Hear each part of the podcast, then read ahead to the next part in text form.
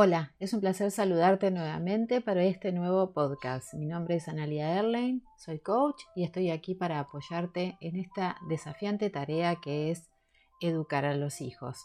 Y hoy quiero continuar con un tema que es el de la autorregulación, que empecé a arribarlo en un podcast anterior y quiero un poco detallar de qué manera eh, podemos colaborar en este aprendizaje que necesita hacer nuestro hijo o nuestra hija en este proceso educativo en el cual nosotros somos los guías, somos los tutores, ¿sí?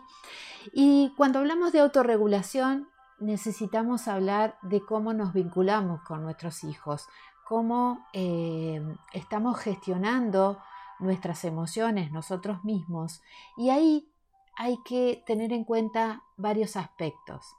El primero es si nosotros aprendimos a escuchar a nuestros hijos y los respetamos como seres individuales y distintos a nosotros, si somos capaces de valorar sus intereses y sus ideas, es decir, si realmente los observamos y los, los escuchamos y estamos atentos a lo que ellos manifiesten, para que, por ejemplo, esos niños que tocan todo, que necesitan eh, respuestas, que preguntan mucho, que son muy inquietos, porque son niños que están ávidos de conocimientos y necesitan ¿sí? del acompañamiento del adulto para eh, encontrar respuestas a todas esas inquietudes que tienen. ¿no?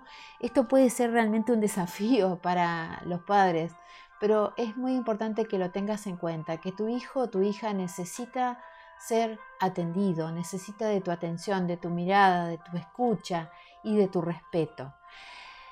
Por ejemplo, otra cuestión que se me ocurre es eh, la etapa en los niños muy pequeñitos en que eh, necesitan controlar sus esfínteres, tienen que aprender a controlar sus esfínteres. Y esa es una etapa bien, bien interesante para que nosotros podamos eh, experimentar la paciencia, podamos ser pacientes, podamos escuchar a nuestro hijo y con toda la paciencia del mundo y el amor acompañarlo en ese proceso de aprendizaje que necesita realizar.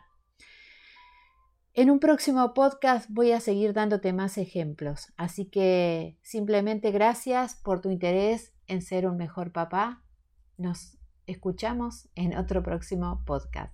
Bendiciones.